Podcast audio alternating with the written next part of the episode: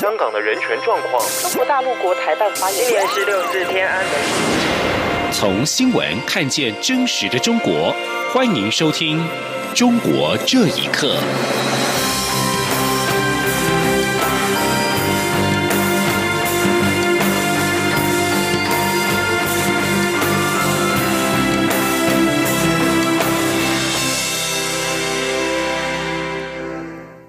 各位好，欢迎收听《中国这一刻》。继美国众议院在四号以压倒性的票数通过台北法案，参议院在十一号也一致同意方式通过这项为台湾顾邦交的法案。法案已经完成国会立法的程序，将送交白宫给总统川普签署。而根据美国立法的程序，国会两院通过法案之后，总统有时间考虑签署或提出反对。若总统什么都不做，法案即将在十天之后自动生效。而对此，总统府发言人张敦涵在今天表示，感谢美国参众两院对台湾国际空间的高度支持。美国是台湾在国际上最重要的盟友，双方持续而深厚的伙伴关系，以及共享自由、民主与人权的普世价值，对包括台美在内的各区域各方都极为重要。张敦涵并且表示，台湾作为印太区域中负责任的一员，将持续与美国的国会、行政部门以及其他理念相近国家强化各层面的合作关系，捍卫民主自由与人权的价值，共同为印太区域的和平稳定与福祉做出积极的贡献。同时，外交部表示，台北法案获得美国国会部分党派一致支持，充分反映台美关系的紧密友好。外交部表达诚挚欢迎与感谢。中国国家主席习近平在十号到湖北省武汉市考察当地的疫情防控，这是自从去年底武汉肺炎疫情爆发以来，首度造访武汉市。而对此，陆委会副主委邱垂正今天在回应媒体询问的时候表示。中共此时正透过大外宣宣告其疫情得到控制，进而以中国对抗疫情的模式来引领全球。但我方要呼吁北京当局应重视政策公开、言论自由以及公民社会的重要性，并反思内部治理问题，才能改善缺失，推动两岸良性互动。记者王兆坤的报道。陆委会副主委邱垂正表示。国际社会都关注到中共领导人习近平前往武汉考察的时机及其发出的信号。中国大陆民众也希望他能更早探望关切疫情严峻地区。陆委会认为，中共此时正透过大外宣向内外部宣告其防疫措施有效，疫情得到控制，经济社会秩序逐步恢复正常，进而以中国对抗疫情的模式来引领全球。邱垂正进一步指出。国际社会都认为，中共当局是在消灭全球及其内部对疫情起源及隐匿疫情的记忆，避免对其体制改革的呼声再起。不过，我方更关切疫情发展对中国大陆政治、经济、社会层面的影响，以及中共后续对台的作为。他说：“我们也呼吁北京当局应该重视民意反应，政策公开。”言论自由以及公民社会的重要性，并反思内部治理制度的问题，方有助于改善缺失，促进社会的进步，并推动两岸良性互动。此外，我方日前接返第二批滞留武汉国人，但对于国人与陆配所生子女，并具有台湾合法居留身份的滞留人员，后续接返规划是否有可能调整现行政策？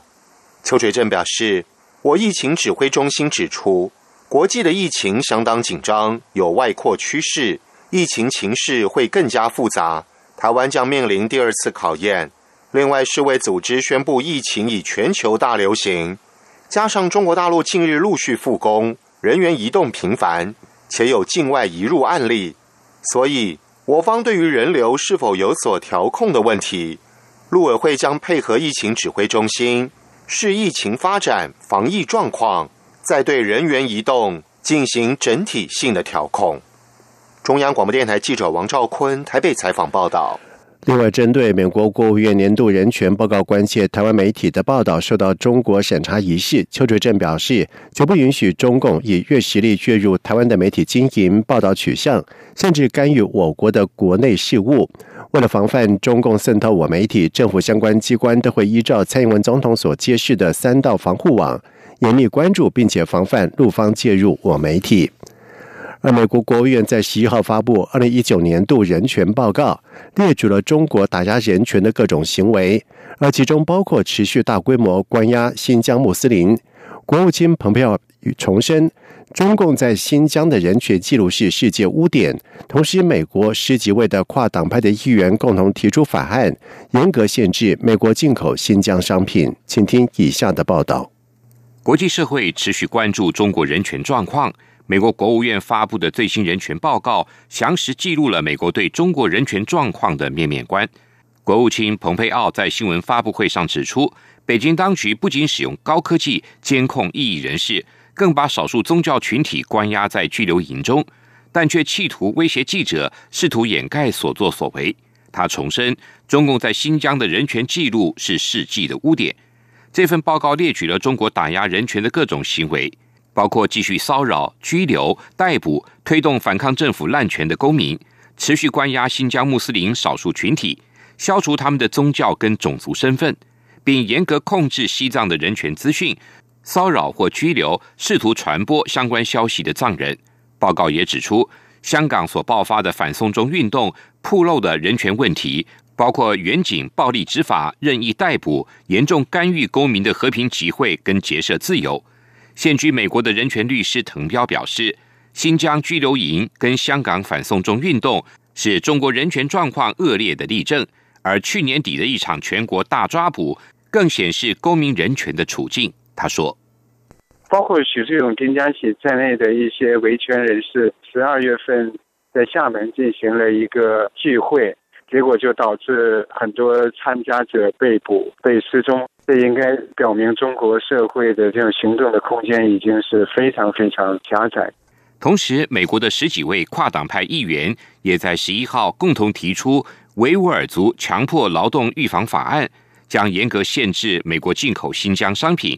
法案通过之后，只有能够提供为强迫劳动证据的商品才能进入美国。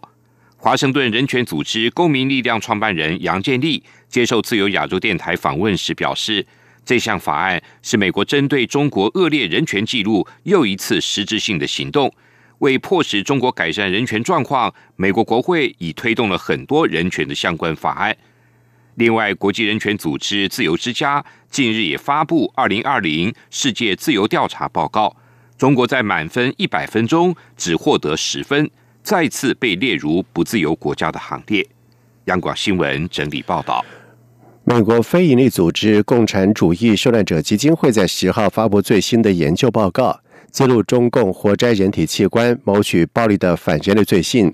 那法轮功学员于明更是出示了证据，揭露中共活摘人体器官谋取暴力的反人类罪行，呼吁世界认清中共的邪恶本质。美国新泽西州共和党籍众议员史密斯则是表示，强摘器官似乎中共最高层的政策支持。请听以下的报道：总部位在美国华盛顿的共产主义受难者基金会研究员罗伯逊十号发布最新的研究报告。报告指出，两千年之后，中国的器官移植开始以不可思议的速度递增。两千年到两千零四年，短短四年之内。中国的肾移植手术上升至近五倍，肝移植增加至近二十倍，心移植增加至十多倍，而肺移植数量则上升到近二十五倍。去年刚离开中国大陆的法轮功学员于明也参加这一次的发布会，他因为不肯放弃自己的信仰。而多次遭到中共的非法绑架以及关押，被囚禁在中共监狱长达十二年，期间多次遭受到酷刑折磨，还多次被抽血验血以及抽骨髓化验。因为未达到活摘器官的要求，而侥幸逃过此难。他在会中揭露这些年拍摄到的第一手资料，在影片中清楚听到任职于火箭军医院的李朝阳在接受病人询问时表示。练气功人的肝脏质量好，并且说武警医院的供体质量有保证。我叫曹阳，哦，我是。他说：“他说你可以找那些练气功的，他说练气功的那种调理好的，您能可以上看他的病情啊，能等咱就调好的没事呢，我把信息给你，你我把这些情况给你以后，啊，然后呢，呃，然后你觉得年龄大咱，就再等下一个啊，咱就等一个最好的。现在武警能做啊，北京可能是军队医院就武警现在能做，呃，北呃北大国际的感觉是我现在给他负责啊，嗯，这武警呢，他的他的这个工品质量也有保证。今天有一个，哎，你不是记者啊？美国新泽西州共和党籍众议员史密斯议员认为，尽管缺乏可靠数据，但是外界估计，全中国每年的商业化器官采集在六万到十万之间，而全球通过合法医疗方式获得的器官移植只有十万例左右。器官移植离不开中共最高层的政策支持。美国乔治华盛顿大学法学教授郭丹青强调，罗伯逊的报告是一份严谨的学术分析。负责任的人权工作者以及记者不应该再对中国的器官滥用视若无睹。美国政府可以用马格尼茨基法案制裁中国相关官员，必要时甚至可以做出宪法性的努力。以上新闻由央广整理报道。就在武汉肺炎疫情仍在持续延烧的同时，中国当局是加紧对网络以及言论的审查。贵州大学退休教授杨绍正因为关注疫情的发展，被成都派出所公安上门恐吓威胁，面临失去自由的危险。而石家庄网民孙月平也因为在微信关注疫情被传唤。网民指出，中国公安部已经发出了多项的指令，要求密切关注网论的言论，对违反国家法律法规的行为要予以坚决打击。请听以下的报道。现年五十岁的杨少正是四川巴中人，原贵州大学经济学院教授。二零一七年，他撰写了一篇批评中共政府用公款养党的文章。杨少正在文中批评中共政权利用税款和国资收益供养政党专职党务人员和一些非政党社团工作人员，给社会带来约二十万亿的耗损。文章又指，如果情况不改变，社会终究会崩溃。随后，杨少振就遭到被开除的命运。从武汉肺炎爆发以来，杨少振时常发表有关民众生活状况的言论。他曾说：“虽然自己不是什么大人物，但是作为一个知识分子，确实心忧天下。”不过，上个星期他在成都市温江区的家中。被当地天府派出所四五名员警上门威胁以及警告。他说：“他这个事情之前呢，溧阳派出所多次打电话，但是我没接。然后贵州省政法委一个吴姓主任已经也多次打电话，警告我不要在网上发言。我一直认为啊，我发言是我的正当权利。贵州省政法委无论他们接受了谁的指令，制止我发言都是错误的，都是违宪的。”除了杨少振被威胁警告之外，河北网民孙愿平也因为在微信圈发言关注湖北以及武汉疫情，被居住地河北省石家庄市公安局长安分局传唤。他在写下保证书、悔过书以及传唤证上签字之后，获得了释放。